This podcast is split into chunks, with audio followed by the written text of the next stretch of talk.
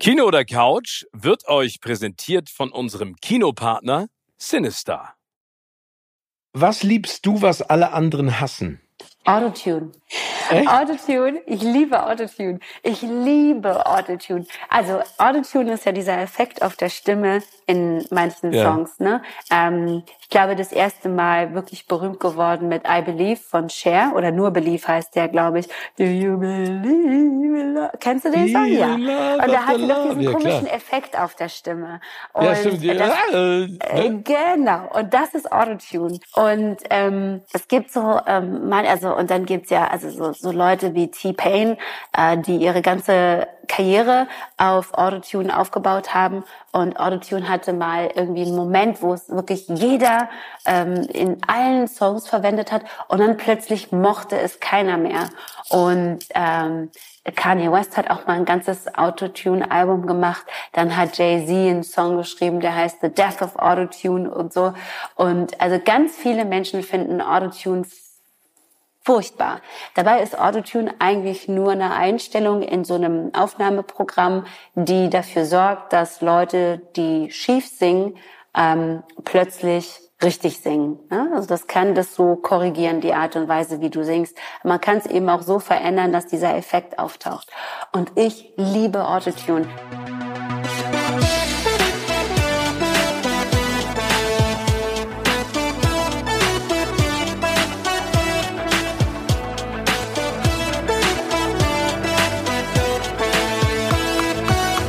In meinem Podcast Kino oder Couch treffe ich jede Woche prominente Menschen aus den unterschiedlichsten Bereichen. Egal ob aus dem Sport, Musik, Kino, Serien oder Entertainment Business. Und gemeinsam sprechen wir über spannende Filme, Serien und das Leben. Und es wird die alles entscheidende Frage gestellt, Kino oder Couch.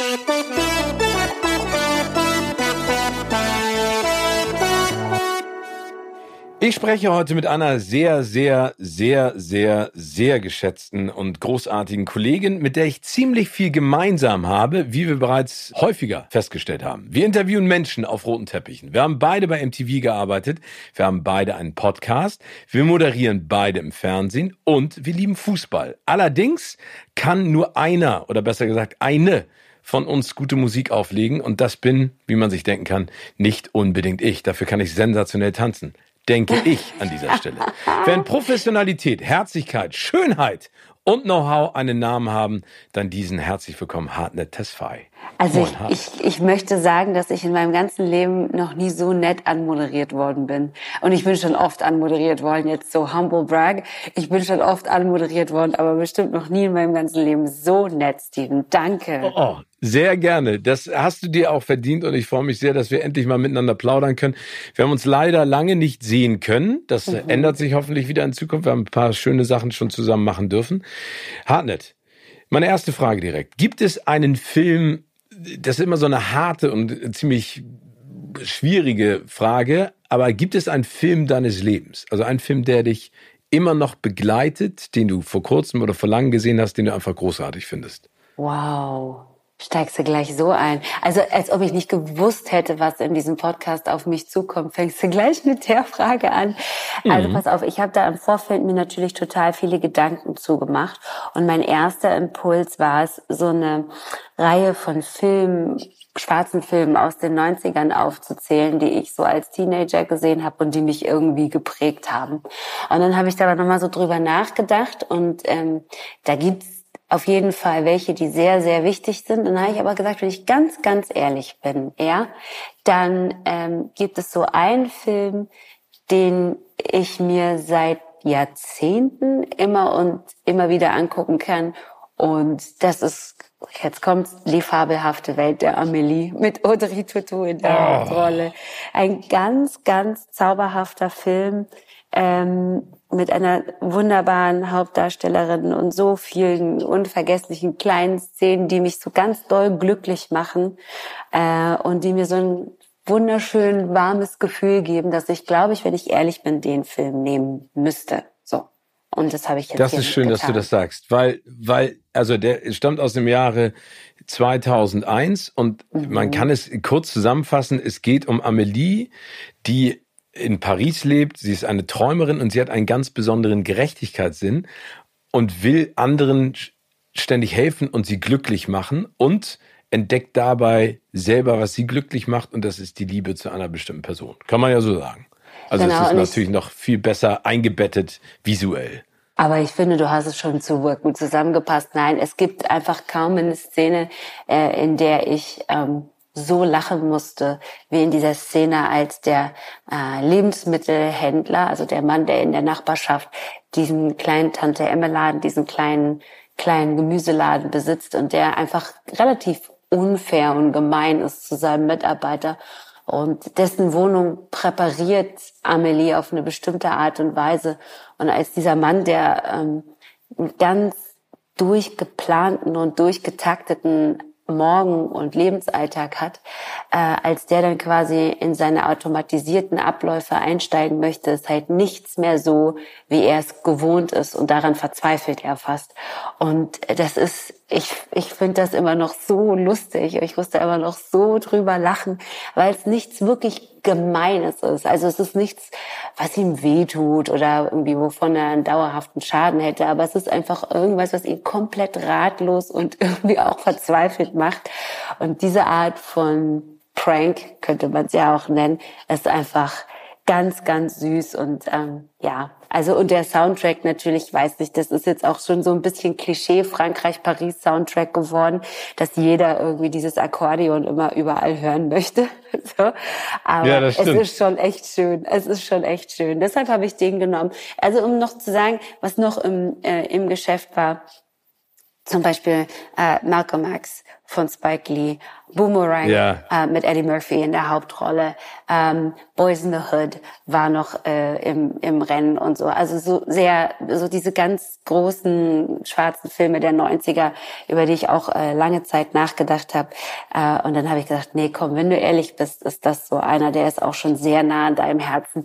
Der altert gut, äh, das tun die anderen Filme auch, aber ja, so, den nehme ich. Ja, du hast natürlich gerade da, da, da ja auch Filme äh, aufgezählt, Malcolm X, Boys in the Hood, die eine extrem große gesellschaftliche Bedeutung haben, mm. auch eine extrem starke Stimme mm. haben, was ja sehr, sehr gut ist. Fabelhafte mhm. Amelie finde ich, und deswegen finde ich auch toll, dass du den Film dann auch sozusagen in dieser Aufzählung genannt hast. Ähm, macht so viel mit einem, wenn man sich den anschaut, ne? Weil, weil man sich so einfach fallen lässt in eine, in eine ganz tolle Welt und in eine, sag ich mal, Naivität von Amelie, aber jetzt im Positiven, also nicht jetzt genau. doofe Naivität. Ähm, und, und dann einfach zeitweise auch, auch erkennt, wie wichtig es ist, nach außen hin auch Positivität und, und Optimismus auszustrahlen, weil das dann auch zurückkommt. Weißt du, was ich meine? Total. Und ich glaube halt auch, dass, äh, dass, dass ähm, solche Filme, wie ich sie vorhin aufgezählt habe, jetzt äh, Spike Lee, John Singleton, sind ja auch alles wahnsinnige mhm. äh, Filmemacher, die ähm, äh, für, für, für diese Meisterwerke verantwortlich sind. Aber die kommen halt schon auch mit einer echten Wucht daher, ne? Und ich ja, glaube, total ähm, die fabelhafte Welt der Amelie hat so eine ganz feine Wucht. Also auch der trifft einen ja schon, aber so, ne, der, der, der schubst einen so um mit so einer Beharrlichkeit und so einer Sanftheit. aber der, der trifft einen halt. Deswegen habe ich mich für den entschieden. Und ich finde halt auch beides ist total legitim, also was heißt hier legitim sowieso, das, es geht ja nicht darum, jetzt hier über Legitimation zu diskutieren. Natürlich haben beide Filme und auch beide Arten von Filmen irgendwie eine, äh, ja, da einen Platz, so. Aber es ist, es ist beides, ähm, ja, einfach also unterschiedliche Genres, unterschiedliche Dinge, die die auch von einem wollen und mit einem machen wollen. Und deswegen hing ich da und konnte mich nicht so richtig entscheiden. Aber ja, es ist, es ist so ein süßer, verträumter, leichter, weicher, warmer Film. Ich liebe die Farben ähm, und wie gesagt, äh, die die HauptdarstellerInnen, alle äh, SchauspielerInnen in diesem Film sind einfach mega, einfach oh, toll ja. und muah, so, muah, Chefskiss würde man sagen.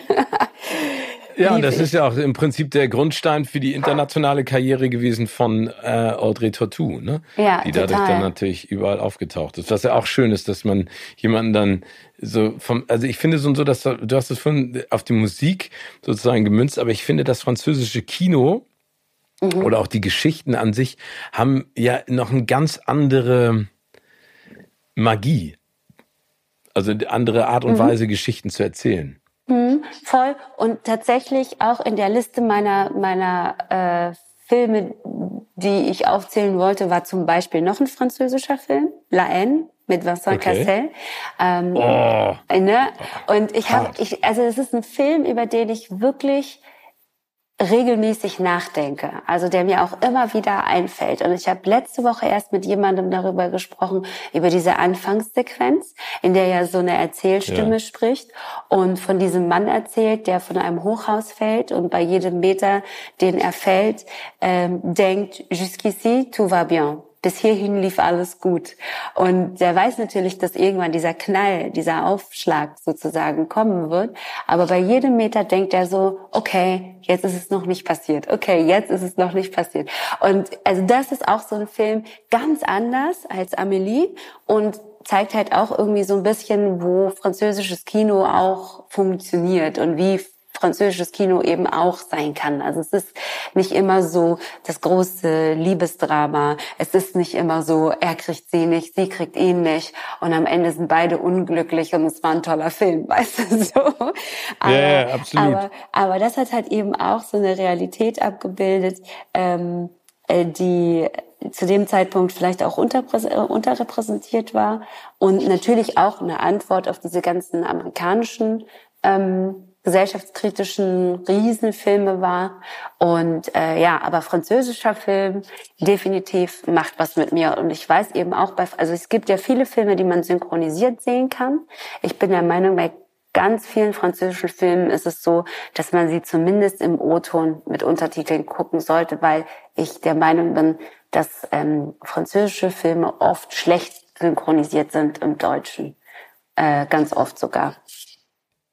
Also äh, findest du jetzt, sag ich mal, schlecht synchronisiert, was die SprecherInnen angeht oder inhaltlich? Hm, Was die Tonalität angeht, weißt du? Also das finde ich. Also, Ja. also ich habe zum Beispiel, ähm, ähm, ich habe ja auch einen Film-Podcast, ja, oder einen Film- Ja. und Serien-Podcast. Und ähm, da haben wir neulich über einen französischen Film gesprochen, der im Deutschen fürchterlich war. Also wirklich nicht gut. So. Und ich habe das aber überhaupt nicht mitbekommen, weil ich den tatsächlich auf Französisch geguckt habe. Und damit habe ich, glaube ich, sehr viel richtig gemacht. Wobei jetzt, wo ich es gerade sage, weiß ich nicht, ob das daran lag, dass das, ein, ähm, dass das eine Komödie war. Und vielleicht ist Humor etwas, was man wahnsinnig schwer nur übersetzen kann. Ähm, Ja, auf jeden Fall. und was nicht funktioniert hat. Aber ähm, aber oft, also ich hatte halt einfach grundsätzlich, und da kann es aber wie gesagt sein, dass das der letzte Eindruck ist, der so ein bisschen overpowered, dieses Gefühl, dass französische Filme oft nicht gut übersetzen. Komödien sowieso fast immer nicht, weil Humor einfach eine unglaublich diffizile und ja auch ähm, so stark von der Sprache abhängige Sache ist, dass ich ähm, eh glaube, dass das oft nicht gut funktioniert. Aber vielleicht ist es die Kombination aus Französisch, wobei, nein, stopp, lass mich das streichen. Guck mal, jetzt habe ich mich einfach drei Minuten oder zwei Minuten gefühlt um Kopf und Kragen geredet, nur um zu sagen, Nein, hast nee, du nicht. nee, ich sehe es nicht so, weil ich muss nämlich ehrlich sagen, dass ich die fabelhafte Welt der Amélie und auch La Haine zuerst auf Deutsch gesehen habe, bevor ich sie auf Französisch gesehen habe und ähm, das nicht äh, als sonderlich schlimm übersetzt empfunden habe. Kann aber auch sein, dass das vielleicht einfach aus einer Zeit noch kommt, in dem man ohnehin nur selten was im OV gesehen hat, so. Ähm, Ja. Aber ja, das kann auch sein. Also, dass, dass es eher eine Comedy-Sache ist, die nicht übersetzt werden kann. Ähm, aber ja. Ja. Nee, das ist aber total, ich finde, du hast es total richtig gesagt. Das ist ja auch, äh, erinnerst du noch, Willkommen bei den Sties? Oh, ja. Und das ist natürlich mit so viel Lokalkolorit ja. sag ich mal, belastet oder ja. Wie soll man das sagen, äh, behaftet, dass es total schwierig ist, das zu übersetzen. Ne?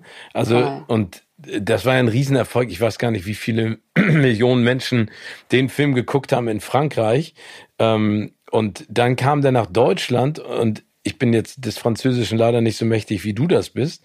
Und habe ihn mir angeguckt und habe natürlich einige Sachen überhaupt gar nicht nachvollziehen können, die, glaube ich, in Deutschland auch mit unterschiedlichsten Dialekten genauso rübergekommen wären. Ne? Mhm, mhm. Ja. Also, aber wie gesagt, ich, ich finde, dass, äh, dass in Deutschland schon eine Menge äh, gut gemacht wird bei der Synchronisation und dass es wunderbar äh, Arbeit da auch gibt auf der Seite. Ähm, aber da, da geht natürlich manchmal so ein bisschen die Patina verloren, ne? Ja, die Patina ist richtig, aber wie gesagt, vielleicht auch so eine gewisse Tonalität im Humor. Also mhm. ich glaube einfach, dass das, dass ähm, ähm, auch jetzt auch jetzt zum Beispiel ähm, amerikanische Komödien ähm, und zwar ich bleibe jetzt mal äh, vielleicht on brand ähm, bei vielen sogenannten Black Comedies, äh, ist natürlich dieses African American Vernacular English, ähm, was ja oft in diesen in diesen ähm, Filmen dann auch gesprochen wird, ne? also so eine gewisse ja. Art von Slang, das nennt man eben, wie gesagt, African American Vernacular English, ähm, dass, dass das ähm, einfach unfassbar schwer zu übersetzen ist, weil ja. ähm, da das nicht nur Sprache, sondern eben, und da kommen wir jetzt vielleicht auch wieder mit den Sties zusammen, auch vieles Kultur ist. Ja, also es ist, es ist ähm, nicht, it's culture. So. Und das ist halt so eine Sache, die sich nur schwer übersetzen lässt, wofür du dann vielleicht am Ende des Tages, um es wirklich zu verstehen, ähm, diesen, diesen Tonfall irgendwie auch brauchst. Und wenn du selbst, wenn du kein Französisch verstehst und das irgendwie mit Untertiteln guckst, finde ich, bekommt man trotzdem Stimmt. mehr mit von, von dieser Tonalität, von der Stimmung, ähm, von, ja, äh, von einfach von einem Vibe, sage ich jetzt mal, um mal so was ganz Vages zu benutzen. Von der Atmosphäre, ne? Ja, genau, von der Atmosphäre, von einem, genau, von einem Vibe, von der, von der Stimmung einfach, um das dann vielleicht auch noch mal irgendwie anders verstehen zu können als jetzt nur über den über den Witz als solchen, ne? Ähm, ja. Und und äh, da, da finde ich, das, das, das ist einfach eine unfassbar undankbare Aufgabe. Aber ich gebe dir natürlich recht, äh, ein Drama wo es vielleicht nicht so äh, ähm, auf Timing und ähm, ja auf, auf Timing ankommt, ne? auf so eine Abfolge von von Witzen, auf eine Abfolge von in, in, in, einem, in, einem, in einem Schlagabtausch irgendwie, ist vielleicht einfacher zu synchronisieren, gefühlt einfacher zu synchronisieren, als äh, ein lustiger Inhalt. Weiß ich nicht. Ja, aber stimmt. würde ich so tippen, ja. Nee, absolut. Sehe ich ganz genauso. Wie sieht's denn bei dir mit Serien aus? Gibt es da eine Lieblingsserie oder eine Serie, die du äh, mit ganz viel Begeisterung äh, dir angeguckt hast oder immer noch zwischendurch mal reinluscherst? Ja, ja. Und zwar ähm, Zwei, ich konnte mich nicht mit mir selber auf eine einigen. Eine ist etwas älter. ja, wirklich, ich habe lange drüber nachgedacht. Eine ist etwas älter und die andere ist durchaus äh, neuer beziehungsweise aktuell. Die ältere ist The Wire. Also hm. so, ich kann gar nicht beschreiben, wie ich mich gefühlt habe, als ich The Wire geguckt habe. Ähm, eine Serie spielt in Baltimore und ähm, beleuchtet in jeder Staffel ähm, bestimmten Teil äh, einer entweder Institution oder einer Gesellschaft und guckt, wie diese Teile miteinander zusammenhängen, wie die miteinander funktionieren und so weiter und so fort. Spielt ähm, in einer sehr ärmlichen Gegend in Baltimore, äh, geht um eine Gang, eine kriminelle Organisation, die sich ins, äh, in den Drogenhandel begibt. Und äh, da guckt man eben, wie das da irgendwie auf der Straße funktioniert das Business, man guckt, wie das im Police Department ankommt, man geht dann rüber ähm, ähm, zur Staatsanwaltschaft und guckt, wie sich, wie, wie da so die, die Judikative mit alledem umgeht und so. Dann geht man nochmal irgendwie in die Politik und schaut, wie das alles so zusammenspielt. Und The Wire ist einfach eine unfassbare Serie, hat, ähm, glaube ich, auch für so viele krasse popkulturelle Momente gesorgt. Mhm. Und wenn man wissen will, wie ähm, Michael B. Jordan aussah, bevor er Michael B. Jordan, so wie wir ihn jetzt kennen, äh, war. Wie ihn aus Creed kennen. So, genau. Ähm, der soll, der soll sich mal das anschauen. Da sieht man ein Baby Michael B. Jordan als jung und äh, wie der da so in diesen fünf Staffeln, die The Wire geht, irgendwie mitwächst und ähm, ja, also es ist ja, so das ist glaube ich ähm, eine unfassbar wichtige Serie, auch eine der ersten Serien, glaube ich, so mit den Sopranos gewesen, die so ein Serienhype auch ausgelöst hat. Also und vor allen Dingen, also du hast es gerade angesprochen, nicht nur Michael B. John, Dominic West ist dabei mhm. und Idris Elba, Elba, hat dadurch ja auch sozusagen auch sein Breakthrough gehabt. Ne? Der war ja ähm, auch ein, ein wichtiger, essentieller Part. Die Serie ist wirklich, also muss man aber dazu auch sagen, nicht unbedingt was für einfache Gemüter, weil das nee. schon super brutal. Hart ist. Ja, ne? super ja, brutal. Also, also gerade wenn, also ich, aber naja, das, das kommt ja so ein bisschen mit dem mit der Thematik. Ne? Also du kannst natürlich ja, keine keine Geschichte über Drogendealer und äh, korrupte Polizisten, ähm, Drogenschmuggel äh, und äh, äh, wegschauende Staatsanwälte machen und da irgendwie so eine Wohlfühlnummer draus machen. Ja, das ist auch für meine Verhältnisse irgendwie und für das, was ich eigentlich sonst so gucke, echt schon eine Herausforderung gewesen. Also ich glaube, auch je älter ich werde, desto weniger kann ich solche brutalen Sachen ab. Muss man vielleicht auch noch mal sagen. Aber ganz grundsätzlich ähm, sind es einfach unfassbar Charaktere, also unfassbare Charaktere, unfassbar geschriebene Charaktere. Und ich finde auch, die Serie ist ja nicht nur ähm, inhaltlich ähm, nicht unbedingt was für alle, sondern ja auch ähm, vom Handwerk her, also von dem, wie sie gemacht ist, ist das nicht unbedingt mhm. äh, was für jeden. Ich war in der ersten Staffel komplett irritiert davon, wie wenig Musik da eingesetzt wird. Ja, zum Beispiel ähm, davon, wie langsam die Serie auch ist. Und wenn man das so heute mit heutigen Augen guckt, wo sich ja unser Sehverhalten ja nochmal, unser Guckverhalten nochmal irgendwie krasser verändert hat, ist es so eine, die wirklich Zeit braucht. So, ja. Ähm, und gleichzeitig erzählt die aber sowas ganz Hartes und ist auch so, ist so blunt auch in der Art und Weise, wie ja, sie gemacht genau. ist. Die ist so blunt. Also das ist so relativ schnörkellos irgendwie erzählt. Und ja, Idris und die, die Figuren, die da ähm, darin erzählt werden, hast gerade Idris Elba angesprochen, äh, der den Stringer Bell spielt. Ja, mhm. ähm, diese, diese, dieser, dieser Typus ähm, krimineller Geschäftsmann, so, ja. Nicht nur White-Collar-Geschäftsmann, sondern so wirklich ja irgendwie Straße, aber der versucht, dieses Drogenbusiness so möglichst klar ähm, äh, und, und möglichst sauber, wie eben jede andere geschäftliche Transaktion irgendwie ähm, zu gestalten und ich glaube, so ja, viel. Ja, es ist halt ein Business für ihn, ne? Exactly, exactly. Und ich glaube, was das können wir schon mal sagen, er scheitert, so, ja. ja. Ähm, und dann gibt's natürlich noch so andere Charaktere und andere Karrieren. Dominic West hast du schon angesprochen, der spielt ähm, äh, den äh, ähm, den äh, Officer, Lieutenant. Äh, ja genau, den Lieutenant äh, McNulty, so. Und das ist natürlich auch irgendwie so ein irgendwo zwischen Schluffi und, und natürlich ähm, super engagiertem Typ. Aber ich glaube, most iconic Figur ähm, mhm. ist Michael K. Williams, ähm, der den Omar Little gespielt hat. So eine Art Ghetto ähm, Robin Hood. Ähm, Michael K. Williams, der glaube letztes Jahr, war das letztes Jahr verstorben ist? Anfang des Jahres.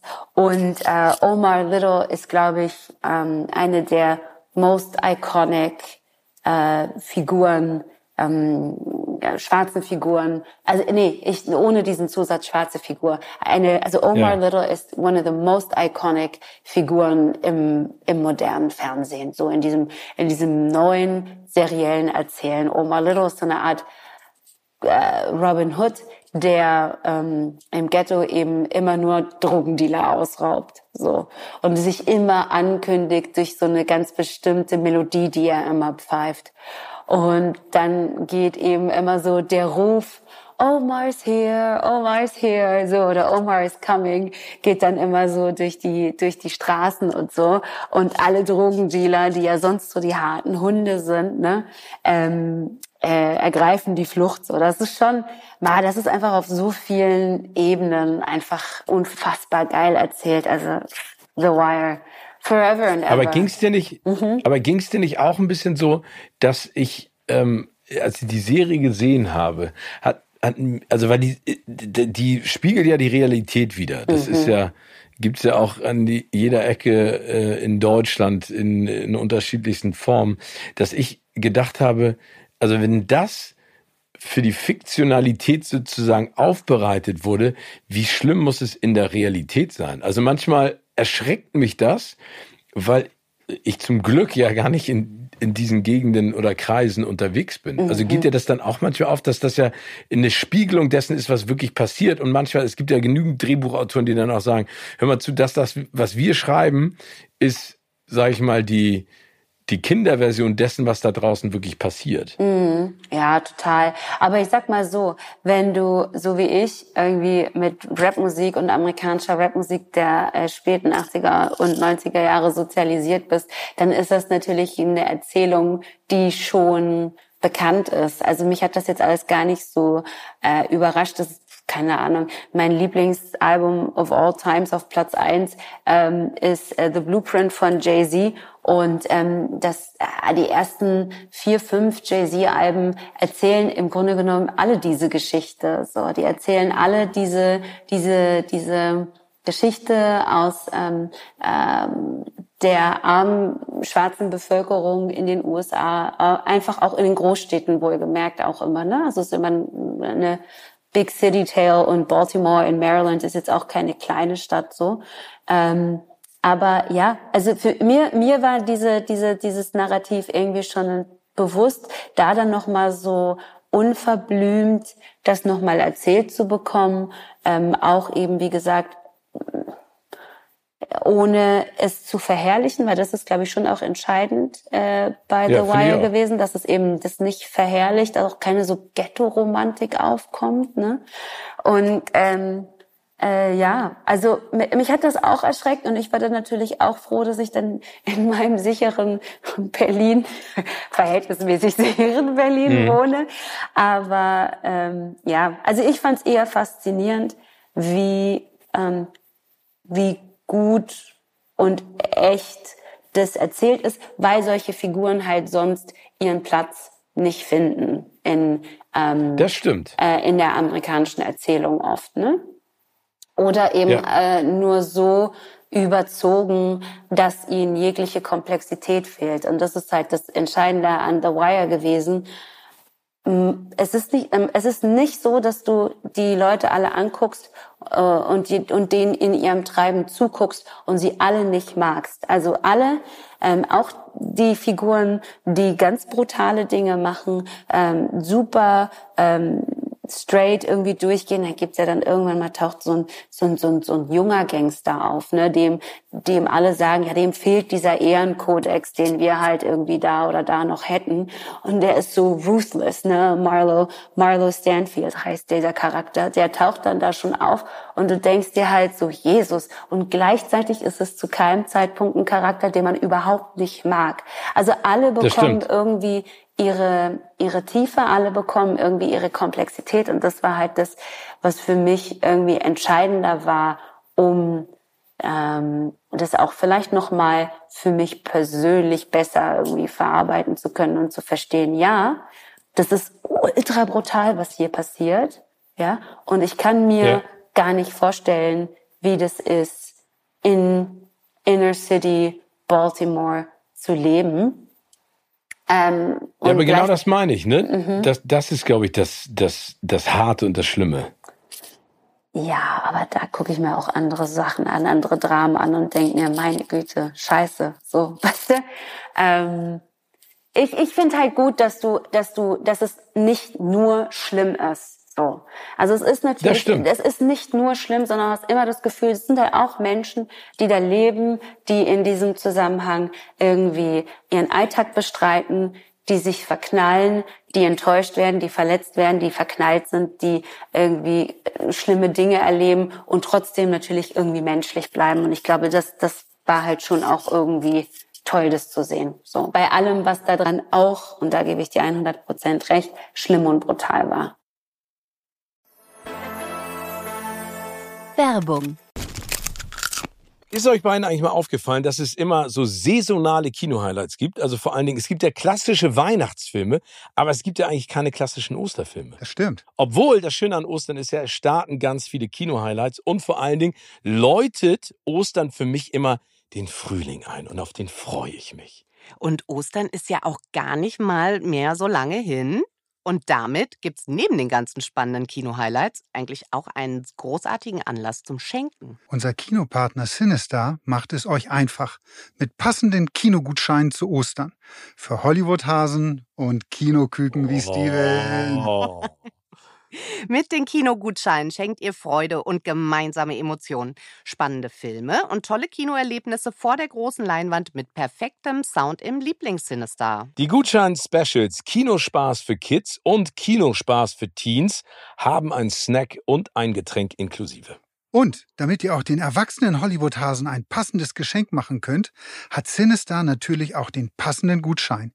Kino für dich. Und die passenden Blockbuster stehen bereits in den Startlöchern. Kung Fu Panda 4 für die Lachtränen oder Chantal im Märchenland als Fuck You Goethe Spin-off sowie viele weitere Highlights. Also nicht lange rumeiern, verschenkt zu Ostern Freude auf ein Kinoerlebnis mit Sinistar. Alle Angebote und Gutscheine könnt ihr unter sinistar.de slash Ostern entdecken. Den Link findet ihr natürlich in den Shownotes. Und darüber hinaus gibt es auch weiterhin das exklusive Kino- oder Couch-Ticket-Abo von Sinister. Exklusiv nur für euch und im Kino- oder Couch-Look ist es auch sehr passend als Ostergeschenk für alle Kino- oder Couch-Fans. Mit diesem Mini-Abo könnt ihr dreimal für jeweils 7,50 Euro ins Kino gehen. Und der Preis ist inklusive aller Zuschläge außer 3D, also ein klassisches Ostern rundum sorglos Paket. Den Link dazu findet ihr wie immer in unseren Shownotes. Viel Spaß. Werbung Ende.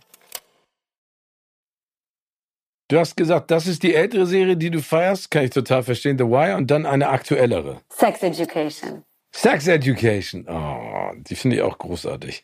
Ja. Vor allen Dingen äh, mit, mit äh, Scully ja. ne, die ich ja. äh, auch, auch sehr, Anderson. ja, die ich sehr verehre. Ich erinnere mich noch, dass die in London, als ich bei MTV war, äh, einmal bei uns gewesen ist in Harley Crescent in de, im Großraumbüro mhm. und alle sind fast hinübergefallen. Aber was für eine tolle Frau und vor allen Dingen was für eine tolle Serie, ne? Mit was ja. für mit, mit was für einer spannenden Thematik. Aber das finde ich ja so und so, dass die Streamer sich da einfach zum Glück gibt es die jetzt viel mehr trauen und dadurch einfach auch ganz neue Sachen sozusagen ähm, so zum Vorschein bringen, dass es nicht mehr politically correct ist, sondern dass man versucht einfach auch mal den, den, die, die wahren, wie soll man das sagen, das wahre Leben zu zeigen. Naja, wobei ich ja finde, Sex Education ist schon arg überzeichnet. Ne? Also Sex Education. Ja, aber es sind ja Themen, die überall stattfinden. Voll, äh, natürlich auf eine bestimmte Art und Weise. Aber äh, ich kann mich noch daran erinnern, ähm, wie, also pass auf, ich muss dir jetzt eine Geschichte erzählen. Ich kann da noch keine ja. Namen nennen, weil ich noch nicht genau weiß, wann euer Podcast rauskommt und ich weiß nicht, ob unsere Folge dann schon raus ist. Ähm, aber wir haben vor kurzem ein Interview geführt mit, ähm, für die Netflix-Woche haben wir ein Interview geführt mit einem sehr bekannten deutschen Schauspieler, der auch international vertreten ist. So.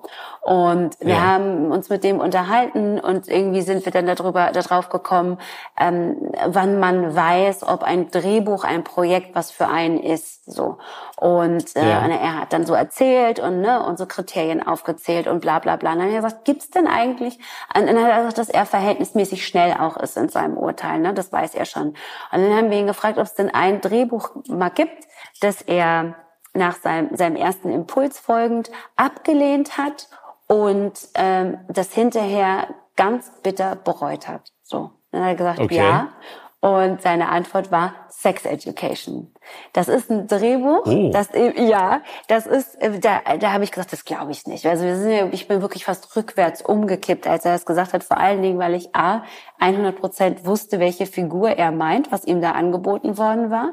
Okay. Und ähm, und er meinte halt, es ist, er weiß auch gar nicht, ob er die Rolle bekommen hätte, aber es äh, war so, dass ihm äh, das Drehbuch oder zumindest ein Teil davon und so eine Storyline zugeschickt wurde. Er sollte sich das ähm, mal durchlesen und dann äh, gucken, ob er sich vorstellen könnte, dafür ein Casting zu machen. Er meinte, er hat das gelesen und fand das so gaga und so absurd und so überzogen und so pille-palle Pipi-Kaka-Humor gefühlt, so haha, er hat Penis gesagt, so, dass er sich gedacht hat, das kann, so, okay. also niemals im Leben wird das irgendwas. Also damit verschwende ich nicht meine Zeit und er hat das Casting nicht gemacht.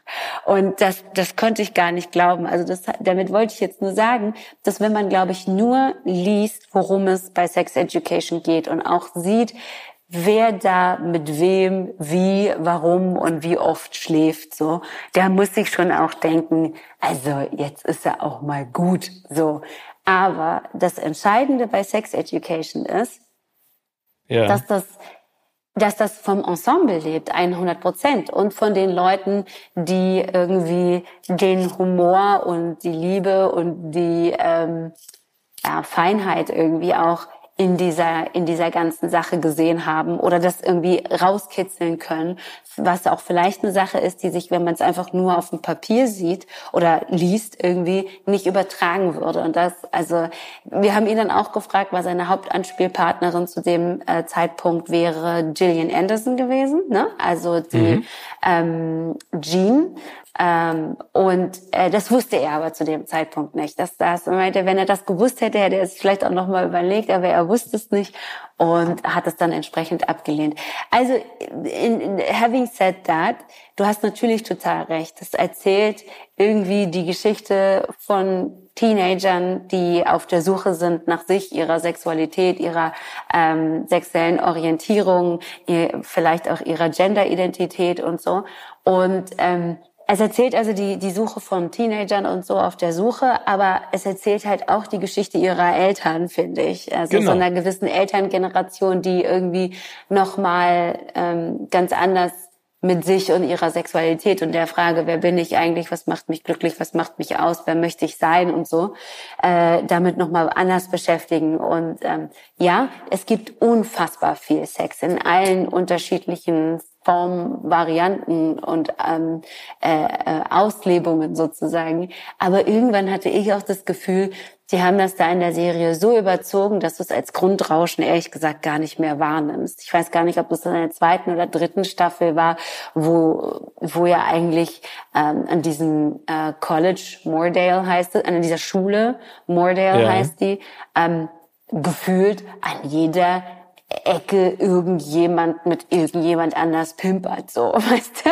Also so hattest du das Gefühl, aber es war halt völlig egal, so und äh, ja. Nee, ich weiß genau, was du meinst, aber also klar ist es dann überzogen, ne? Aber auf der anderen Seite ga, gab es ja also in der Art bis dato auch nicht unbedingt eine Serie, die sich mit diesem Thema so intensiv auseinandergesetzt hat. Also in dieser Gänze und Breite. Und da, da, da die Se- Serie natürlich Sex Education heißt, äh, ist, ist klar, dass sich um dieses Thema am Ende alles dreht. Was ich ja auch völlig okay finde. Und ich finde, da sind so ein paar Sachen aufgepoppt, auch in, in, in, in deren Zusammenspiel zwischen Mutter und Sohn und, und anderen Konstellationen, wo ich dann mich an, an Situationen aus meinem Leben erinnert habe oder an Themen. Und da, das fand ich ehrlich gesagt total cool. Und äh, es ist natürlich schon spannend, dass sie da so eine ganz andere natürlich Auffassung durch ihren Berufszweig hat, aber ich fand sie schon, also ich fand sie äh, wirklich gut. Ich weiß aber auch, was du meinst, aber das ist ja, glaube ich, häufig bei Serien auch ein Problem, wenn die erfolgreich sind in der ersten Staffel, dass man dann immer überlegt, wie geht die zweite Staffel weiter? Ne? Wie überspanne ich den Bogen? Wie provoziere ich vielleicht noch mehr? Wie lasse ich diese Thematik weiterhin äh, sozusagen in den Köpfen der Menschen sein? Und da, das macht es dann manchmal schwierig. Sehe ich genauso wie du. Voll, aber ich fand eben in dem Zusammenhang haben sie es, glaube ich, relativ gut gelöst. Also wie gesagt, was aber in erster Linie natürlich den, ähm, den Showrunnern irgendwie äh, gut geschrieben werden kann, aber eben hauptsächlich diesem, diesem absolut wundervollen Cast. Ähm, also es gibt gar keine Worte, die beschreiben können, was ich alles dafür tun würde, dass ein Kuti Gatwa, der den Eric spielt, Eric Effiong, äh, dass das mein bester Freund wird. So, also es gibt es gibt ja. keine Worte, die das beschreiben können, dass sich so mein 16, 17-jähriges Ich, aber let's be honest auch mein erwachsenes Ich, ja, ähm, so einen besten Freund wünscht, der ähm, also der so vieles also ich war ja dieser Charakter und wie der geschrieben ist und wie ein Kuti Gatwa diesen Eric spielt, macht so vieles richtig. Und ich meine, es ist auch natürlich völlig ähm, verdient, dass ein Kuti Gatwa jetzt äh, der neue Doctor Who ist. Also so, also es, ach, es ist alles toll. Also es ist alles toll an dieser Serie und ähm, ja. Aber ich finde, das weist dann auch mal darauf hin, du hast den Namen ja nicht genannt von dem von dem äh, deutschen Schauspieler, aber das zeigt eben auch, was das vielleicht auch im Casting-Prozess oder auch in der Entscheidung, was du machst als Schauspielerin, total schwierig ist. Ne? Also woran erkennst du, wie ein Buch, also ob das jetzt E.T. ist, ne? Mhm. Oder oder oder eine solche Serie, woher weißt du, was am Ende dabei rauskommt. Und dann ist natürlich der Cast total wichtig und ja auch jemanden oder jemand, der im Regiestuhl sitzt oder die im Regiestuhl sitzt und eine Vision hat, wie das Ganze visuell umgesetzt werden muss. Aber wie gesagt, da, da gibt es ja in der Historie von Film und Serie so viele Beispiele, wo du im Nachhinein denkst, ey, das hätte auch richtig in die Hose gehen können. Ähm, oder wo du Dinge siehst, dann hätte da ein anderer dran gesessen an dem, an dem Skript oder mit einer anderen Idee, dann wäre das richtig cool geworden. Äh, voll, 100 Prozent. Und wie gesagt, ich glaube, es zeigt halt auch, wie ähm, wie, was alles passiert zwischen, wir haben eine, also wir haben eine erste Idee und ähm, hier sind mal erste Auszüge aus dem Drehbuch und dem mhm. fertigen Produkt, so. Also was da alles dazwischen steht und so. Ähm, das das ähm, hat mal äh, Lena Klinke erzählt, glaube ich, ähm, dass die auch gesagt hat, als sie die ersten äh, ersten Sachen von äh, How to Sell Drugs Online Fast gelesen haben, mhm. hat halt niemand irgendwie wirklich gedacht, ähm, dass, dass das was wird. Also keiner konnte sich irgendwie vorstellen, äh, dass das gut wird und, und wie das am Ende aussehen kann, weil halt ein Film ja doch einfach noch mal wie gesagt, einmal von der Chemie irgendwie am Set, aber dann eben auch noch mal von so vielen anderen Dingen, die da hinterher noch kommen und die da hinterher noch passieren, ähm, äh, zehrt und davon irgendwie profitiert und sich dadurch verändert und daran äh, ja vielleicht auch damit besser wird. So, aber das haben wir auch gedacht. Hat sowohl, sowohl äh, Lena Klinke als auch eben Maximilian Mund haben das beide gesagt. Ey, never, never hätten wir gedacht, dass das irgendwie das wird, so was es am ne? Ende ne? ist. Ja. Ja, das ist natürlich bei so einer Serie wie jetzt How to Sell irgendwie vielleicht auch noch mal anders, weil die Serie ja auch wirklich ja nochmal so auch äh, im Nachgang bearbeitet und animiert und was auch immer noch wird, als bei ähm, Sex Education, wo ja nicht so viel noch irgendwie an Gimmicks irgendwie dazukommt. Aber, ja. aber ja, still goes to show you, was da alles passiert, so, ne? Und das macht es auch spannend. Hartnett, ich würde gerne in einer neuen Rubrik, die wir haben, Fast und Furchtlos, mit dir ein kleines Spiel spielen. Oh da geht es um Geschwindigkeit. Ich stelle dir äh, Fragen und ja. du kannst schnell antworten. Wenn okay, let's go. Ja? Oh Gott. Gut. Welchen Film hast du dir zuletzt angesehen? Ähm, warte kurz. Äh, arbeitsbedingt ähm, habe ich mir, oh, jetzt muss ich mal nach, ganz kurz nachgucken. Welcher Film war denn das? Ich habe mir, eine, muss das fiktional sein?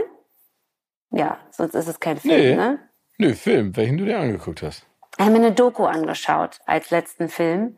Ähm, und, und zwar war das White Hot, eine Dokumentation über Abercrombie und Fitch. Oh, okay. Ja, äh, gibt's äh, äh über, also die, die, die heißt White Hot, The Rise and Fall of Abercrombie and Fitch. Und es geht äh, im Grunde genommen um dieses sehr amerikanische Unternehmen äh, und darum, wie dieses Unternehmen Anfang der Nullerjahre, Anfang, also mit den späten 90er Jahren beginnen bis weit in die Nullerjahre hinein einfach ein Imperium geworden ist, äh, das eigentlich auf kompletter Exklusion, äh, aus dem Ausschluss von bestimmten Menschengruppen basiert hat. So und das fand ich schon ganz interessant. Wow. Ja. Aber das ist ja ehrlich gesagt total interessant, weil das hätte man da ja, also von diesem Konzern in einer anderen Art und Weise, glaube ich, nicht erwartet, oder? Naja, äh, wie, wie meinst du das? Nein, also ich, ich finde, das ist ja das Spannende an, an, an Dokumentation, dass sie dann auf einmal den Blick auf, auf Unternehmen richten, mit dem man sich ja so intensiv gar nicht auseinandergesetzt hat vorher, sondern das einfach nur konsumiert hat. Voll. Und wenn voll. man dann so etwas sieht, ähm, dann einfach seinen eigenen Konsum und viele andere Dinge ähm, ja hinterfragt, ne? Also dass man ja. einfach gar nicht äh, sich damit auseinandersetzt. Ja, also ich muss dir ehrlich sagen, ich bin ja, ich bin halt kein Abercrombie Hype Kid gewesen, weil ich zu sehr in einer anderen Subkultur verankert bin. Also ich bin zu sehr in so einer Rap Hip Hop Kultur verankert, die ja auch noch mal anderweitige, anderweitige mm, Mode quasi hatte oder ihre eigene Mode hatte, wo die, wo andere sehr, sehr Streetwear-lastige Firmen, äh, die vielleicht in der Theorie in einer ähnlichen Kategorie zwar spielen wie Abercrombie, aber nochmal, wie gesagt, anders mit dieser Subkultur Rap und äh, Hip-Hop äh, verbandelt sind. Also das waren die Sachen, die mich dann so interessiert haben. Ja, Wenn wir jetzt irgendwie da bleiben, Abercrombie war für mich immer so eine Marke für weiße College-Kids. So, wenn ich in amerikanische Firmen getragen habe, dann eher Tommy Hilfiger, die ist schon seit den 90er Jahren, wie gesagt, gesagt, nochmal ganz anders mit ähm, ähm, ähm, dieser Subkultur, in der ich mich eben zu Hause gefühlt habe, irgendwie verbandelt sind. Das waren, wie gesagt, Tommy Hilfiger, Ralph Lauren und Polo Sport. Ähm, was hat man denn da noch getragen? Was haben wir noch getragen? Äh, ja, aber wenn du so, so amerikanische preppy Firmen nimmst, dann waren das die, die das auch nochmal anders embraced haben, nicht äh, Abercrombie. Abercrombie war irgendwie so ein Phänomen, was, was so außerhalb meiner Bubble irgendwie passiert ist. Und deshalb fand ich das total interessant. In einer, in einer eigenständigen Bubble, ne? Also ja, ich glaube, es gibt ja immer unterschiedliche Bubbles. Ne? Ja, voll. Aber ich glaube, Abercrombie war schon so ein sehr äh, mainstreamiges ähm, Phänomen. Also das war so sehr im amerikanischen Mainstream angekommen, im weißen amerikanischen Mainstream. Und uns ist bei der Gelegenheit ist uns nochmal eingefallen, weißt du, wer im deutschen Fernsehen so viel Abercrombie getragen hat? Stefan Raab. Ja, Mann, siehst du mal. Also so, ja. das war schon so. Und also, ne, jetzt ohne Stefan Raab, der ja absolut ne, Icon, Legend, was auch immer ist, dem zu nahe treten zu wollen. Aber da, wo Stefan Raab jetzt modisch zu Hause ist, da war ich nicht unbedingt modisch zu Hause. Aber zeigt eben, wie sehr das halt doch in so einem Mainstream und gar nicht so sehr in einer Bubble war. Gleichzeitig ähm, hat die Firmenpolicy, also es geht da halt viel so um die Firmen Praktiken, also wen die eingestellt mhm. haben, wie ihre Werbung aussah, wer in der Werbung aufgetaucht ist und wer halt nicht. Und rassifizierte Menschen sind da eben gar nicht aufgetaucht. Es war sehr weiß, es war sehr ähm, äh, elitär und entscheidend, und daher kommt eben dieser Titel, ist, äh, dass die halt ein sehr, sehr klares Verständnis äh, davon hatten, was hot ist. Ja, also und dafür musstest du weiß und dünn sein und bestimmte äh, andere körperliche Merkmale noch erfüllen so. Und darum geht's in dieser Doku. Es gab ja dann auch in den, es gab ja Millionen Klagen ähm, in den USA äh, gegen Abercrombie ähm, und äh, die Abercrombie auch verloren hat. Aber ich glaube, sie haben sie oder sie haben sie irgendwie noch ähm, außergerichtlich äh, haben sie das dann noch gesettelt irgendwie. Aber das, also das sich nochmal so vor Augen zu führen und dann eben auch zu gucken, wie diese Gesellschaft äh, funktioniert hat, das ist eh ganz interessant, weil ich glaube, unsere Generation ähm, hat diese Zeit halt noch so sehr präsent ähm, und sehr vor Augen. Ich finde, das ist äh, eh ein interessanter Blick auf die frühen Nullerjahre, auch so in der Popkultur. Wenn du dir Sachen wie Free Britney anguckst und so Britney Spears, die ungefähr zur gleichen Zeit unfassbar large und die bekannteste Person dieser Welt war sozusagen. Es ist einfach ein spannender Blick auf, auf diese Zeit, auf diese Kultur und deswegen habe ich das sehr interessiert und gut unterhalten geguckt. Ja, glaube ich. Also ich finde, das ist ja auch das Wichtige, dass Dokumentation den Zeitgeist äh, bestimmter Umstände oder einer Situation oder einer Firma dann auch auffangen und man das hinterfragt oder sich anguckt und dann einfach auch sagt, also ich weiß, dass ich damals auch äh, viel in Amerika war und dann auch zu Abercrombie und Fitch gegangen bin. Ich habe mir da jetzt gar nicht ich habe nicht hinterfragt, warum ich da hinging, sondern ich fand die Klamotten einfach ganz cool, weil mhm. die mich vielleicht an, an, anders angesprochen haben als jetzt dich. Mhm. Aber deswegen ist es ja, glaube ich, im Nachgang wichtig, dass man sich mit der Firmenpolicy auseinandersetzt. Und das ist etwas, was ja in unseren Zeitgeist passt. Ne? Ob man jetzt oh. Firmen wie Nestle nimmt oder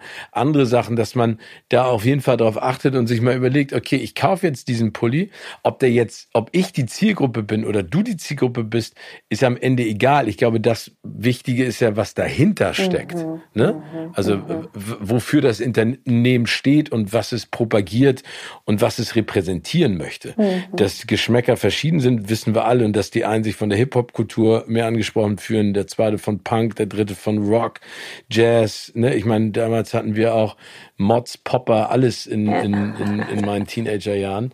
Ähm, ja, aber, da, aber ich finde, wichtig ist ja am Ende, da, dass dahinter eine Vision steckt. Man kann ja sagen, ich will nur für Hip-Hopper meine Klamotten machen oder Hip-Hopperinnen oder nur für Popper, aber trotzdem muss das dahinter ja wie soll man sagen, clean sein. Weißt Total. Und da geht's aber schon auch darum, dass die, wie gesagt, bei der, bei der Auswahl der Leute, also vielleicht will man sich die ja noch anschauen, die Doku, aber ich glaube, ich jetzt nichts Neues wirklich erzähle. Aber entscheidend ist eben, dass Abercrombie eine, Poli eine Policy gefahren hat, die sehr auf ja. Exklusion ausgelegt war. Ne? Also zum Beispiel auch, ähm, dass alle Leute, die für die gearbeitet haben, wahnsinnig dünn sein mussten. Also wenn du im Laden gestanden ja, hast. Ne, dann hast du einen bestimmten Look erfüllt und ähm, ähm, hast dann eben aber manchen Leuten, für die, die deine Sachen irgendwie vielleicht nicht gemacht haben, waren und andersrum, hast dann halt manchen Leuten aber auch gesagt, ja sorry, wenn euch die Sachen, wenn uns, wenn uns, wenn euch unsere Sachen nicht passen,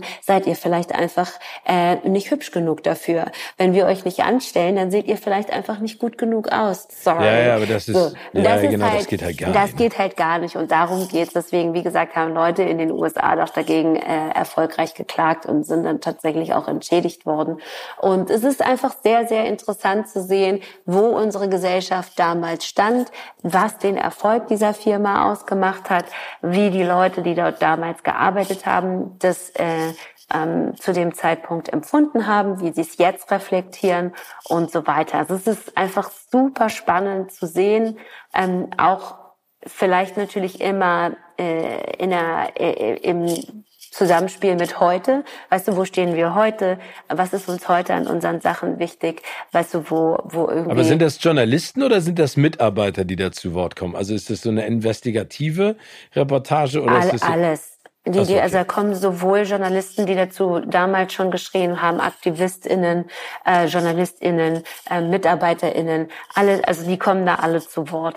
Ähm, auch tatsächlich der CEO ist äh, angefragt gewesen.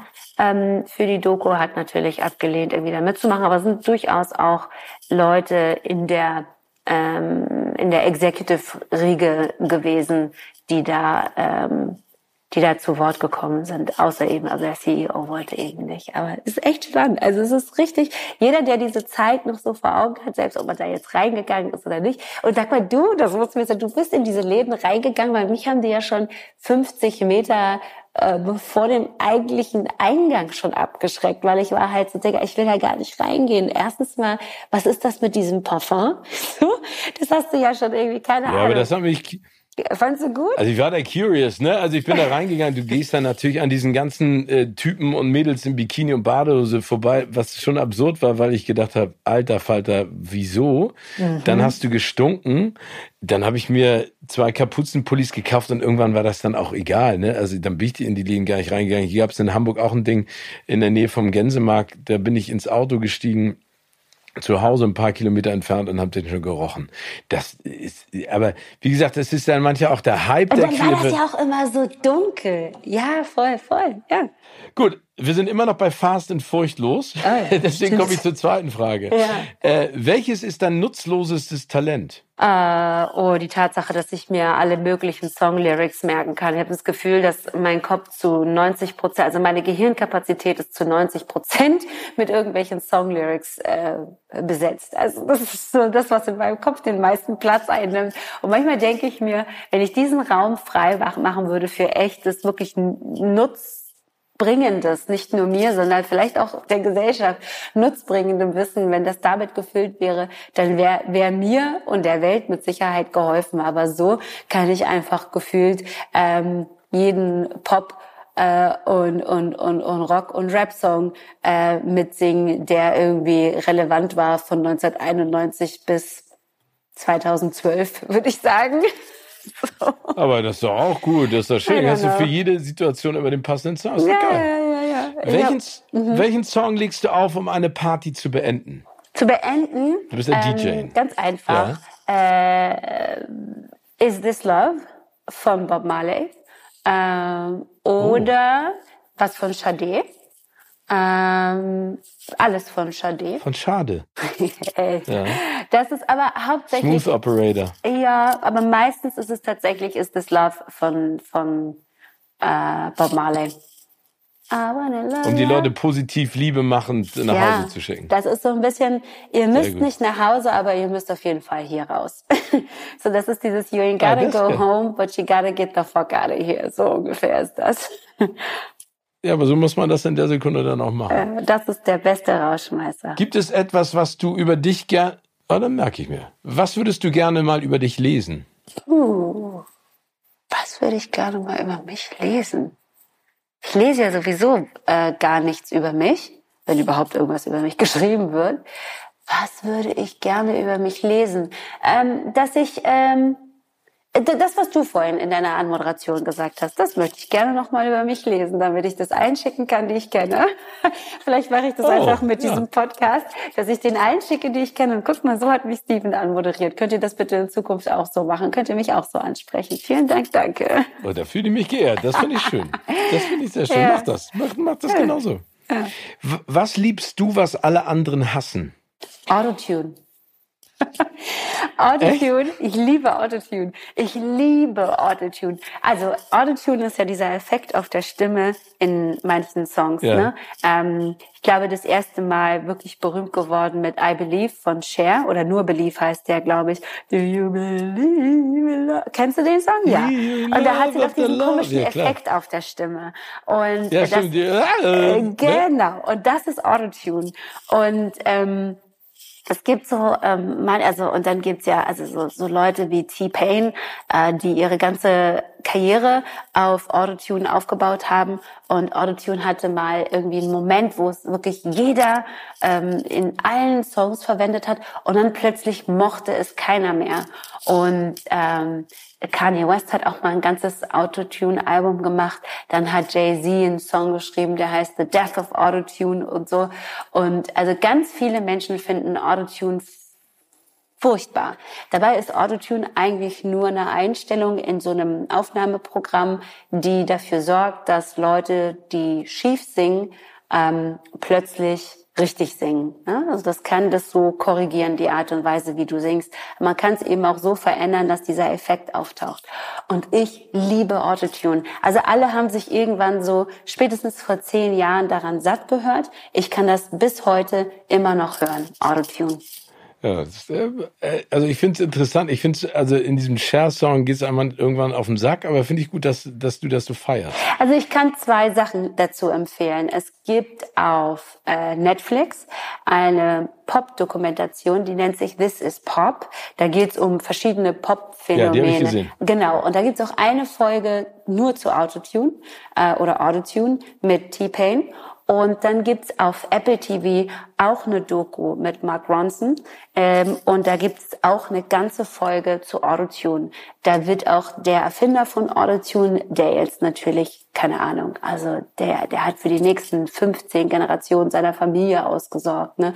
weil das single-handedly so eine musikalische Revolution war, die er da irgendwie erfunden hat. Aber wie gesagt, und auch wie der das erfunden hat, ist absolut verrückt. Aber wenn man so ein bisschen dieses diesen, diesen, diesen, diesen Zauber und auch diesen irren Hype von Autotune nachempfinden möchte, dann würde ich auf jeden Fall diese beiden Sachen empfehlen. It's so much fun to watch. Ich liebe Autotune. So, jetzt aber du. Und danach hast du dann, danach hast du dann mehr Fans auf deiner Seite. Hoffentlich. Wel welchen Musiker oder welche Musikerin würdest du gerne mit ins Kino nehmen?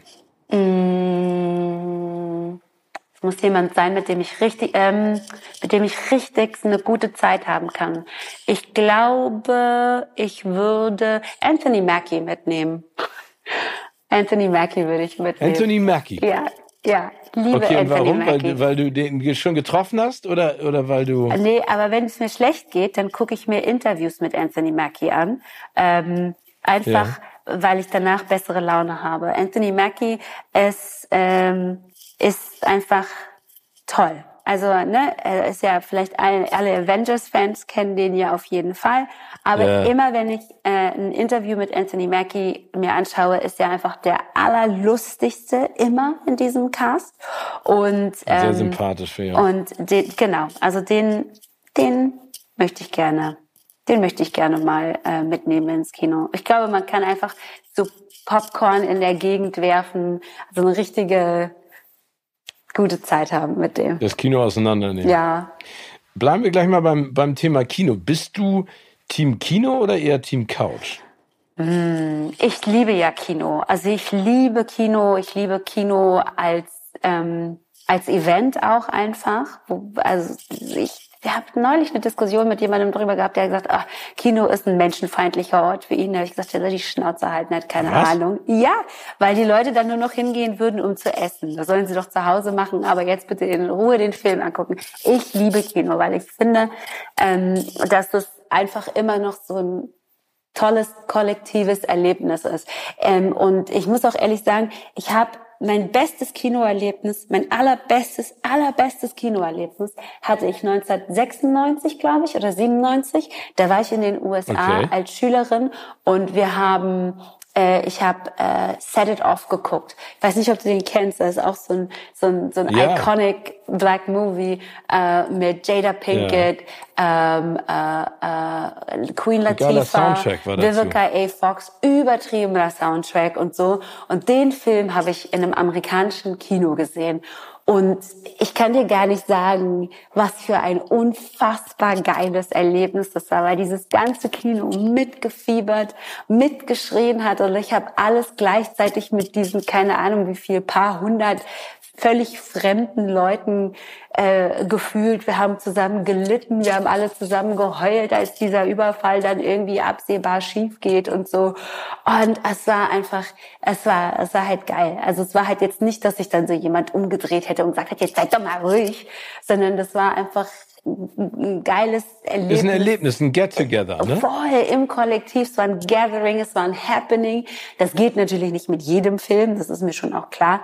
Und manche Filme Nee. sind ja auch leise Filme, da, da ist es auch super nervig, wenn einer hinter einem schreit. Aber ähm, gibt schon so Sachen, bei denen, die ich auch gucke und wo ich dann denke, geil, den hätte ich gerne im Kino gesehen. Ähm, zum Beispiel der letzte Film, den ich zu Hause gesehen habe und dachte, oh fuck, den hätte ich gerne ähm, Big Screen gesehen, war The Power of the Dog. Ähm, und da dachte Ja, ich, den hätte ich auch gerne auf der großen Leinwand gesehen. oder? Das war so ein Film, wo du gesagt hast, Ja. das gehört dahin einfach. Finde ich auch. Aber also ich, ich bin ja auch ein großer Verfechter des Kinos. Also es gibt einfach Filme, die fürs Kino gemacht sind. Ja. Also sagen wir jetzt mal, gehen wir zu Popcorn, Kultur und Mainstream zurück. Avatar, ne? Ja. Ist, ist ja definitiv ein Film, den musst du auf der Leinwand sehen mit dem richtigen Soundsystem. Auf dem Fernseher macht er einfach nicht das mit dir, was er auf dem, auf dem Digga, und äh, was haben wir geheult, alle. Oh, ich Also, und das ist halt auch diese, dann halt dann so zu gucken und zu denken, Digga, jeder heult. So, weißt du, das hat ja auch irgendwie was, Ja, ja. so was Verbindendes. Das wird dann, weißt du, wir sind dann halt irgendwie, keine Ahnung. Ich fühle mich dann anderen Menschen verbunden. Ich finde das total toll. Ähm, ähm, Ich und auch. So. Ja. Und, und, die, die, die, diese, dieses Gefühl, ne? Voll, voll. Und äh, der, der, also der letzte Film, bei dem ich, also Power of the Dog und ähm, ähm, Batman, auch äh, Big Screen. Oh. Ja, also ich finde, so Actionfilme machen ähm, einfach auf groß in groß einfach. Die muss, es muss, äh, es muss knallen und groß und oh und äh, super. So liebe ich. Ja, das finde ich auch sehr schön. Ähm, Hartnett, ich würde gerne mal mit dir über einen äh, Themenbereich ganz kurz sprechen, der ganz wichtig ist und äh, wo du dich auch toll engagierst, aber bei dem man einfach auch merkt, in was für Zeiten wir leben. Ne? Also Black Lives Matter hast du ja auch mit der sehr geschätzten Kollegin Aminata Belli 2020 die Instagram Talkreihe Sitzplatzreservierung gestartet, was wirklich ganz toll war. Aber danke. wenn du dir jetzt mal 2022 anguckst und dann man sich überlegt, Black Lives Matter, äh, Me Too, die Pandemie kommt eventuell zu einem Ende, wer weiß, was in den nächsten Monaten passiert. Es herrscht Krieg, Klimawandel ist logischerweise und selbstverständlich immer noch ein ganz wichtiges Thema, aber gerät dann auch ja irg- irgendwie unter die Räder von ganz vielen anderen Sachen und wird dann wieder anders interpretiert, genauso wie Black Lives Matter.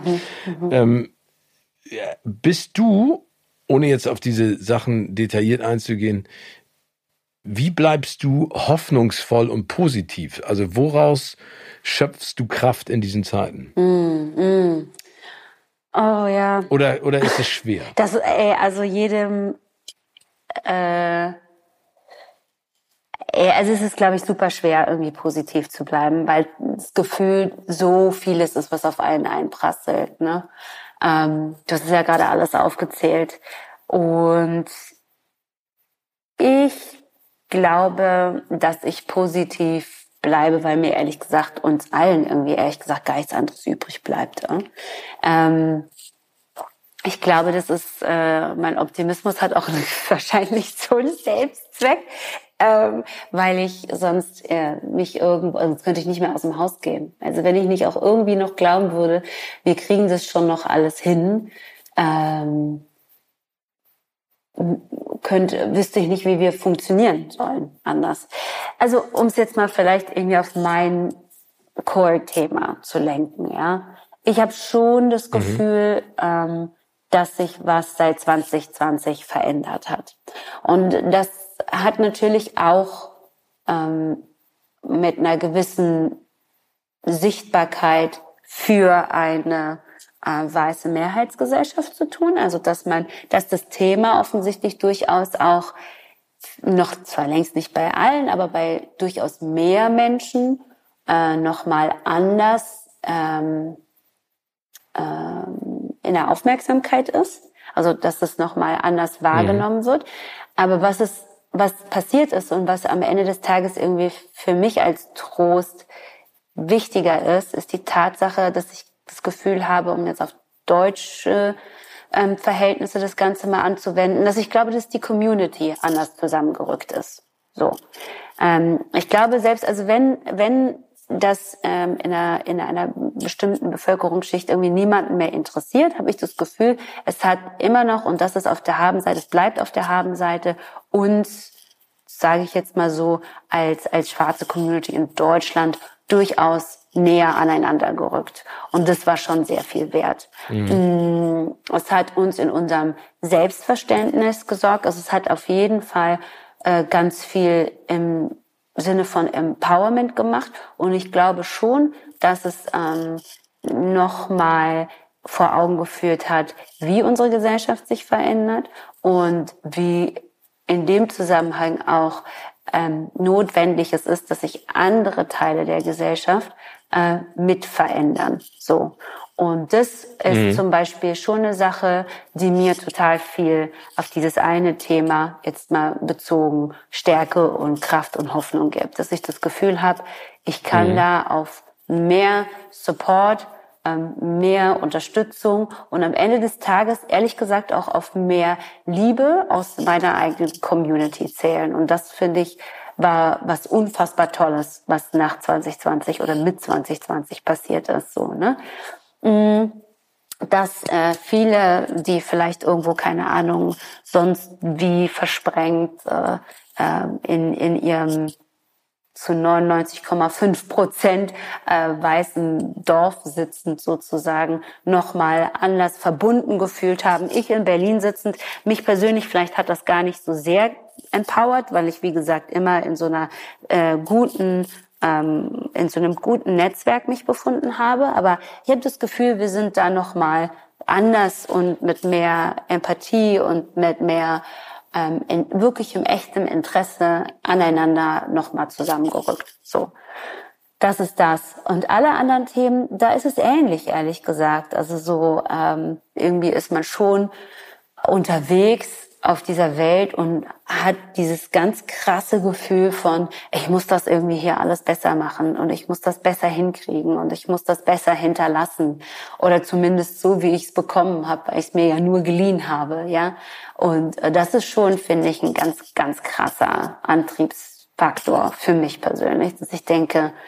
Ja, finde ich auch. Ich glaube, dass, dass wir uns auch in eine gute Richtung bewegen. Mhm. Ne? Also wenn man es jetzt mal optimistisch sich auch anschaut, vielleicht an einigen Stellen nicht schnell genug. 100 Prozent sogar. Aber dann bin ich, ne, aber ich bin trotzdem froh, vor allen Dingen, wenn, wenn ich mir nachkommende Generation angucke, mit was für einer Selbstverständlichkeit sie viele Dinge gar nicht mehr sehen oder gar nicht als problematisch ansehen mhm. und vor allen Dingen, wie engagiert und differenziert und auch kritisch sie mit Sachen umgehen und das hinterfragen. Und das finde ich toll. Ja, und das, das macht mir extrem viel Mut, weil ich sitze auch manchmal vor diesem Berg an Scheiße, nenne ich ihn jetzt einfach mal. Ja, kannst und du denkst so, Alter, jetzt mal ganz im Ernst, was soll da passieren?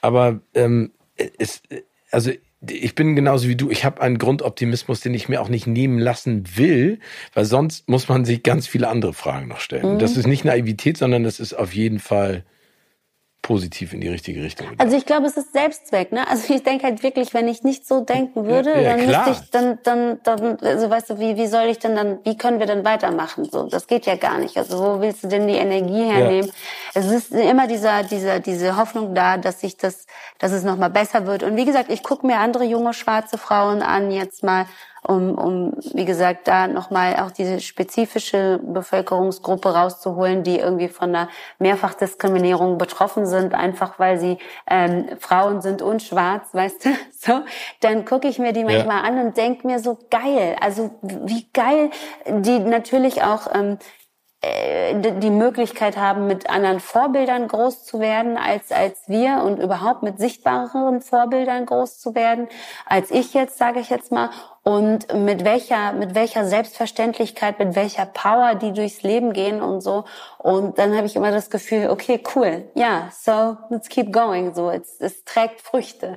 Genau. Und das ist halt so das, ähm, wo wo ja, was einen einfach unfassbar glücklich macht. So, das ist Genau. Und was die Klimakrise angeht, ich sage jetzt auch mal durchaus ein stärkeres Wort, was so die Klimakatastrophe angeht, denke ich mir halt jedes Mal, okay, ähm, das müssen, das, uns bleibt nichts anderes übrig, weil, wie gesagt, diese Welt kann, nicht wie gesagt, aber diese Welt kann ohne uns, nur wir können nicht ohne sie. So, äh, auch da muss es eigentlich Selbstzweck sein, ähm, es besser zu machen. Und grundsätzlich will ich einfach nur, dass äh, meine Kinder und deren Kinder und deren Kinder auch noch was haben, mit dem sie ähm, gut leben können. Fertig. Und ich habe auch gar nicht das ja. Gefühl, ich habe eher das Gefühl, weil du gesagt hast, ich glaube, dass manche Sachen äh, in den Hintergrund treten ähm, in der aktuellen Zeit. Nee, ich glaube das Gefühl, dass wir jetzt erst merken, wie unfassbar komplex this whole fucking mess ist und wie krass Ja. das miteinander alles zusammenhängt. So, wenn Krieg in der Ukraine ist und das dann irgendwie bedeutet, dass wir ähm, aufgrund der Klimakatastrophe, die in Ostafrika am deutlichsten ist, da jetzt auch noch plötzlich eine Hungerkatastrophe erleben müssen, weil Weizenlieferungen aus Russland und der Ukraine da plötzlich nicht mehr ankommen. So, ne? Ja. Das sind halt so. Ich habe so das Gefühl, dass wir jetzt erst merken, how fucked everything is, weil wir lange Ja. einfach zu lange weggeguckt haben und jetzt einfach mit einer ganz anderen Dringlichkeit an mehreren Sachen arbeiten müssen. Weil wie gesagt, also bei uns, weiß ich nicht, wie es in Hamburg ist, aber hier in Berlin und Brandenburg, äh, das waren die trockensten Monate, die wir hier erlebt haben seit langem. Und das weiß ich, weil ich einen Garten habe und mir da alles vertrocknet. Weißt du, und das ist, das ist, das wird immer schlimmer. Und ähm, wie gesagt, also ich, ich, ich glaube, es dringt, es tritt gar nicht so sehr in den Hintergrund. Im Gegenteil, es ist eher so, dass uns jetzt deutlich wird, wie krass alles miteinander zusammenhängt. So, wie wenig wir diese Themen isoliert angehen können, wie wichtig es ist natürlich trotzdem ist für jeden ähm, ein bestimmtes ähm, ähm, ein bestimmte äh, Core Project zu haben und gleichzeitig zu verstehen, dass es ohne einander gar nicht geht, dass die die ähm, Genau, und das ist, finde ich, das Schöne. ja ja. Boom Ne, also dieses Miteinander, das ist ja diese, dieses Empathie, dieses Miteinander verbunden sein. Und, und ich glaube, das ist dann am Ende auch ja das, was vieles lösen wird, weil wenn wir wissen, wir sind gemeinschaftlich äh, dafür verantwortlich, was in Zukunft passiert, sind so viele andere Themen oder Probleme obsolet, wenn man das realisiert. Ne? ja genau Ich würde gerne noch mal eine Sache mit dir, äh, noch ein kleines Spiel machen. Und Sag- zwar das Entweder-Oder-Spiel. Das kennst du ja uh, auch. das liebe ich liebe Zwei Begriffe, du entscheidest dich für einen und sagst mir warum. Yes, genau. go. Splash oder Wacken? Oh, oh, Splash. Ich muss sagen Splash. Aber ich liebe es Wacken, aber ich sag Splash. Ich, ähm, ich bin ein Rap-Kind durch und durch. Wirklich, ich, ähm, ja, du kannst mich um drei Uhr morgens wecken und sagen, Ja. äh, rap mal äh, die Textzeilen zu Still DRE von Dr. Dre und ich würde das on point, I wouldn't skip a beat. Weißt du so? Ich bin einfach ein Rap-Kind, aber Ja. ich habe eine großartige Zeit gehabt auf dem Wacken. WackenbesucherInnen sind die die wirklich die tollsten, die man sich so vorstellen kann. Das sind wunderbare Menschen und ähm, er hat krasse Konzerterlebnisse gehabt. Also Slayer auf dem Wacken zu sehen, ist schon next level geil. Aber äh, ja, ich bleib beim Splash. Alice Cooper oder Bruno Mars? Bruno Mars, oh mein Gott, Bruno Mars. 100% Bruno Mars. Oh, ich liebe Bruno Mars. Gefühlt ist der ja nur 1,20. Den hast du auch getroffen, ne? Ich liebe Bruno Mars. Und ähm, äh, ich, ja, ich habe den getroffen. Da, da war er, ähm, da hat er ja sehr klassische Popmusik noch gemacht. so. Und je älter Bruno Mars wird, desto mehr wird er ja zu so einem zu so einem 70er Jahre Pimp irgendwie mit der Musik, die er macht. Er macht Ja. ja jetzt dieses aktuelle Projekt mit Anderson Park, wofür sie ja auch zwei Grammys jetzt gewonnen haben, Silk Sonic. Und ähm, ich, ich, ich liebe Bruno Mars. Ich muss sagen, er ist einer der talentiertesten Sänger äh, seiner Generation, wenn nicht der talentierteste Sänger. Und ähm, er ist, wie gesagt, äh, nur 1,20 groß gefühlt, aber er ist so sexy und er ist so lustig und ich, äh, super, super Typ, unfassbare Musik. Also ich kann jedem Silk Sonic empfehlen. Ähm, ja, Bruno Mars, all day, every day. Ja, All day, every day. Mhm. Hollywood oder Berlin? Berlin, ohne Erklärung. Weil? Okay. Nein, Berlin ist, ähm, ich kann, ich, ich, ich kann äh, nicht so viel mit Los Angeles anfangen. Wenn du mich nach meiner äh, amerikanischen Lieblingsstadt fragen würdest, würde ich immer New York sagen. Und ich glaube, das liegt daran, dass New York und Berlin sich auch so ähneln. Ähm, ich mag den Grit von Berlin. Äh, ich mag die Schnodderigkeit von Berlin. Ähm, ich mag das, die Tatsache, dass hier gefühlt alle irgendwie schlechte Laune haben immer. So. Und ähm, ich liebe die Tatsache, dass es einfach immer noch eine unfassbar äh, angenehme Stadt ist, ähm, nicht so weltstädtisch, wie die Stadt gerne von sich denkt. So. Äh, mhm. Ich glaube, dass Berlin in großen Teilen immer noch super provinziell ist. Und es täte gut daran, ja. das einfach anzunehmen und zu, zu embracen. Aber ähm, grundsätzlich, wenn ich mich entscheiden würde, würde ich mich immer ähm, für gegen die Oberflächlichkeit von LA entscheiden und für die Ehrlichkeit von Berlin. LeBron James oder Manuel Neuer? LeBron. LeBron James. Den hast du auch schon getroffen. Den habe ich auch schon getroffen. Und LeBron James ist einer ähm, der faszinierendsten Athleten ähm, und Athletinnen, die mir je unter die Augen gekommen sind. Ich habe ja schon wirklich viele Athletinnen getroffen. Ich habe auch mal eine ganz junge Serena Williams interviewt. So, ähm, da war sie ehrlicherweise noch nicht die Serena, die sie jetzt ist. Da war sie auch noch nicht diese popkulturelle, kulturelle ähm, Erscheinung, die sie jetzt ist. Aber LeBron habe ich eben zu einem Zeitpunkt ähm, getroffen. Ich habe tatsächlich fast zwei ganze Tage mit dem verbracht ähm, das ist noch gar nicht so lange her. Da war absolut faszinierend für mich zu sehen, wie dieses System LeBron funktioniert und wie es ist, wenn dein ganzes Umfeld äh, darauf ausgelegt ist, dass du so funktionieren kannst, wie du funktionierst, um auf dem Level nicht nur die mentale, sondern auch die physische Leistung bringen zu können, die du bringst. Das war so spannend für mich zu sehen. Das habe ich auch mal bei Kobe Bryant gesehen, ne? mhm. was die Mitspieler über ihn gesagt haben, über die sportlich, über den sportlichen Aspekt. Mhm. Ich glaube, privat muss man äh, vorsichtig sein in einigen Punkten. Ja. Ähm, aber dass, äh, dass äh, seine Mitspieler gesagt haben, die kamen morgens um 8 Uhr äh, rein ins Gym und da saß Kobe Bryant schon komplett verschwitzt oder um sieben, komplett verschwitzt davor ja. und hatte seine erste Session schon gemacht. Und dann hat er auch in einem Interview gesagt, ja, ich habe halt immer immer weitergemacht. Ja. Ne? Ich habe immer trainiert, weil ich wusste, ich muss, äh, ich muss so Gas geben. Und das bewundere ich auch. Ne? Also es ist ja genauso wie The Last Dance mit Michael Jordan. Oh. Wenn du dir das mal anguckst, es ist ja erschreckend, wie er auch mit anderen Leuten umgegangen ist, aber ja. mit was für einer Vehemenz und Power, ne? Oder dass er dann gesagt hat, ich bin zwar der beste Offensive-Spieler, aber jetzt will ich der beste Defensive-Spieler sein und äh, hat geklappt. Ja. Also das ist, ich finde es auch, deswegen solche Leute finde ich auch echt faszinierend. Voll und bei LeBron Miniserie oder zwölf Staffeln? Achso, Entschuldige. Nee, sorry, nee, ja, nein, nein, mach, sag ruhig du.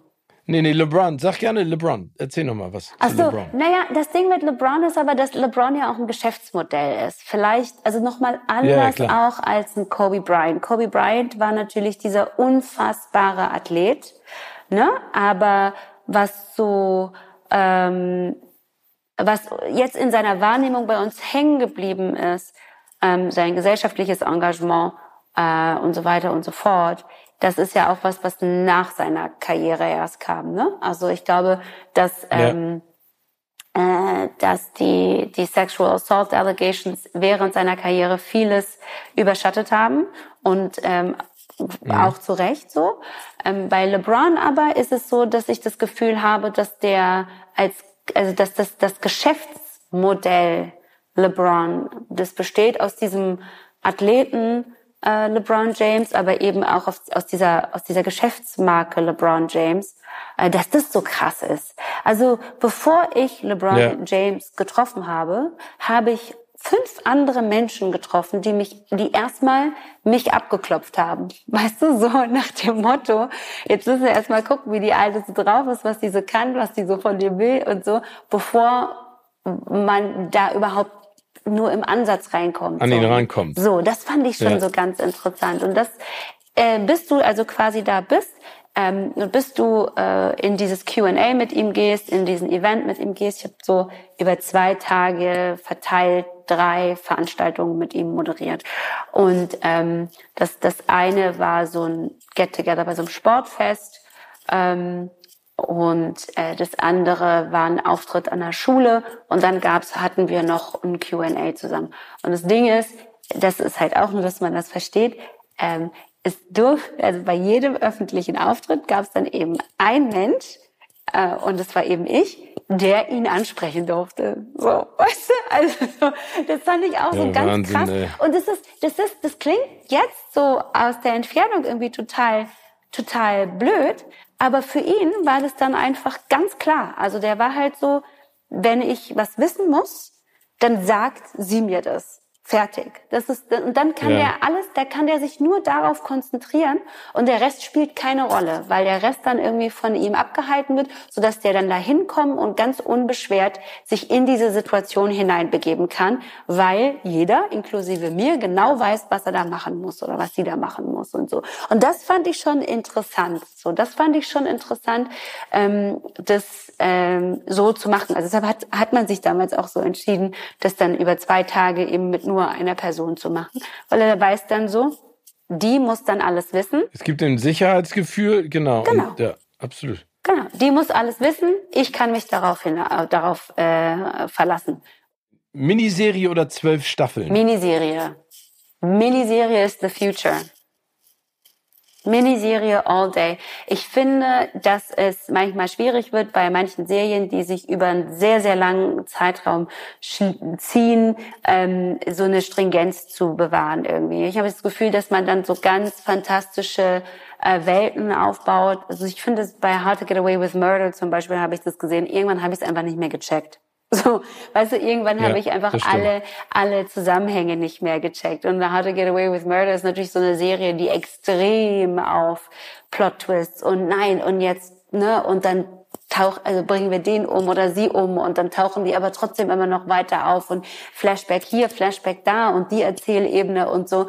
Da denke ich mir, mm, mm, stopp, eine so eine Miniserie, ne, eine in sich fünf, sechs, meinetwegen acht meinetwegen auch zehn, aber dann ist es also Folgen und dann ist es aber abgeschlossen. Das ist so, das finde ich super. Finde ich auch runder. Ja. ja. Meine liebe Hartnett, wir sind am Ende unseres schönen Gesprächs angekommen und ich habe trotzdem noch eine Abschlussfrage, auch wenn ich eben gerade schon die letzte Frage angekündigt habe. Gibt es einen Filmtitel, mhm. der aktuell perfekt zu deinem Leben passt? Einen Filmtitel? Ja, also einer, den den es wirklich gibt, mhm. oder den du zu deinem Lebensfilmtitel machst? Scheiße. warte mal, dafür muss ich mal kurz überlegen. Ähm, Sollst du gerne. ich bin gerade versucht zu sagen, don't look up. Ja, aber, aber das ist doch, das ist doch ein schöner Filmtitel. Äh, manchmal will ich mich nur so unter, unter der Bettdecke verkriechen, weißt du, und sagen so, oh nein, ich will gar nicht hochgucken. Dann sehe ich, was alles, was alles gerade so los ist und es ist so viel und wir sind alle so overwhelmed. Und dann denke ich, ah, ich guck mal nicht hoch. Ah, vielleicht bleibe ich einfach noch im Bett liegen. Dann guckt man natürlich doch hoch, aber don't look up. Das ist jetzt nicht unbedingt das Allerpositivste, but hey, that's how it goes. That's how it goes. Ja. Hartnett, ich danke dir für deine Zeit und für dieses schöne Gespräch. Ich freue mich auf ein persönliches baldiges Treffen oh ja, und bleib gesund auch. und munter. Ich auch, du auch. Bleib gesund. Danke, dass ich bei dir sein durfte.